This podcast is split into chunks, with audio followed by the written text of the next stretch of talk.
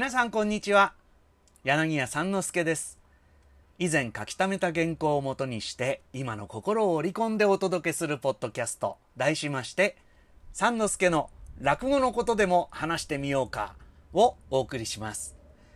落語全般の様々なキーワードをもとにお話しします第8回目。題しましてご隠居さんいますか？です。前回から本格的に落語の話題に入ってます。今日は落語の基本的な構造についてお聞きになる時の決まり事などもお話ししながら現代のお話との違いなども触れていきますよ。最後までごゆっくりお楽しみください。突然ですが私柳家三之助は元雨男でございます。えー、10年ぐらい前までそうだったんですね。えー、お客様にお出かけいただく商売なのに自分の落語会の日は8割方雨降りでこれはもう一つの才能かなって諦めてたんですがね近頃はどうもねまあ私の主治医も申しておりましたが治ったんじゃないかともう薬も出さ出しませんからなんて言われておるんですよ。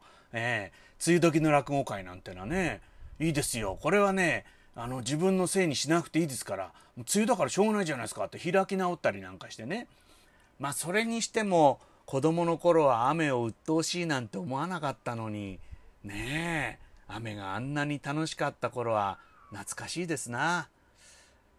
今日は枕は抜きにしていきなり本題にズバッと入っていきたいと思います。こんにちは。ご意見ありますか？おお誰だと思ったらハッツァンかい？まあまあお上がりよ。あ、そうっすか？え、それじゃあちょいと上がらせてもらいますよ。まあ、このやりとりはいわゆる長屋を舞台としたご隠居さん八五郎のやりとりの代表的なもんですね。同感とか一目上がりとか鶴雑配ジュゲムなんてねあげればきりがないですね。だいたいこんな感じで始まります。この2人の人物を話し家は一人で演じなくてはなりませんからちょっとした工夫があります。落語をご覧になったことのある人はもうご存知かと思いますが、話し家は人物が変わるたびに首を左右に振りながら話をします。これを上下と呼んでおりまして、舞台の上手と下手にこう首を振るところから上下。ねお客様から見て舞台の右側が上手左側が下手と言いましてこれは我々演者から見ると反対になります。話し家が左を向いた時が、まあ、神、右を向いた時が下ということですね。一般的に、こんにちはって入ってくるこの八五郎は上手を向いて喋りますよ。そしてご隠居さんは下手を向いてお出迎えします。上下は歌舞伎の舞台の位置関係を想像すると分かりやすいですね。歌舞伎では外から入ってくるものはあの花道とか下手の袖から上手に向かって入ってくることが多いです。で、それでうちの中のものはっていうと、すでに上手側にいて、下手へ向かってセリフになりますよね。ですから、下手が外、上手が奥と、こういうふうに位置を決めていくんです。また同じうちの中にいる場合はいわゆる目上の者が上手にいるというふうにこう人物を整理していくんですね。まあ、夫婦の場合はあ亭主が上でおかみさんが下と下という決まりでございますね。えまあ、もっともっとも皆さんのうちでは立場が逆かもしれませんが一応これ決まり事ですから。上下は時に立体的にもなります。例えば2階にいる者と会話をするとか、まあ、縁の下に潜るとか親子で並んで歩いている時なんていうのはこれ高低差が出ますよね。大勢で集まっている時なんかは上下の角度が変わったりそれから表をみんなで歩いている時などは前後のこう位置関係なんというのも表現しなくてはなりません。えー、落語は座って喋るというのが基本ですが座ったままで3次元の空間をお客様に想像していただくために様々な上下の切り方ってのがあるんですね。外から亭主が帰ってきてかみさんがうちの中から迎える。で、亭主がうちの中へ入って奥へ進む。で、ここで上下が入れ替わるという、ちょっと複雑なこう上下もあります。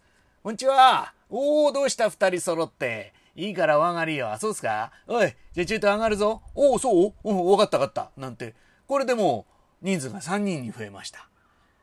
人物の演じ分けというのは上下だけではありません。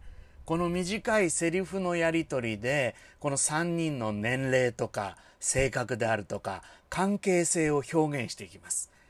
ご隠居さんのとね、この2人の距離はどのぐらいなのかとか、何をしに来たのかとか、話家は頭の中にたくさんの感情を溜めておきながらも、なるべく言葉を省いてお客様の想像の幅を持たしていくんですね。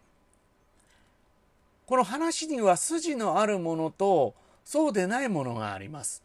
まあ大抵の落とし話ってのはね、ちゃんと筋があるわけじゃないんですよね。内容もたわいがなくて、終わってみると何だったの？それっていうのが多いんですよね。その中にですね、人間の暮らしや思いへの共感があって、で、それから笑いやおかしみもあって、で、特に結論がなくて終わってしまうっていうのが、これが落語なんですよ。私たちが安定感を感じるストーリーというのはみんな起承転結でできてます。聞いたことありますよね、起承転結。まあ、早い話が4コマ漫画ですよ。だけどね、私の勝手な説を述べさせていただくんであれば、落語は基本的には起承転結ではない、序波球という考え方だと思います。この序波球は、能楽にルーツを持つ我が国古来の考え方で、まあ、それ以降、そして明治以前までの文学とか芸能に強く影響を与えていると思います。明治になってからこの外国からねこの気象転結っていう考え方が入ってきてつまり輸入されて、えー、序波球にとって変わったことでまあ現代の私たちは気象転結というものに安定感を感じるようになりました。まあ皆さんも学校でね文章を書くときにはこの気象転結を教わりますよね。えー、序波球ってのはこれ教わりませんから。実際明治以後に作られた話落語ですね。まあ明治以後の話家によって再構築された話。それから講談や浪曲をもとにして作られた話などは、まあ、以前のものよりは筋がしっかりして、まあ、こういわゆる構成もね起承転結が当てはまるように感じます。たかが落語でありますがこういうねところが奥深いと思いませんか？余談ですが私は「こんにちは！いますか？なんていきなり人がやってくるようなのんびりした世界に落語の魅力を感じます。まあ、今こんなことする人は少なくなりましたね。アポなしの人間関係をどこか懐かしいと思うのはこれは私たちが持ってる遺伝子のせいじゃありませんかね。いかがでしたでしょうか？このポッドキャストは毎回キーワードを変えながらおよそ週1回、あんまり当てにならないんですけど、まあ、不定期で更新していく予定でございますんで、次回もどうぞお楽しみに。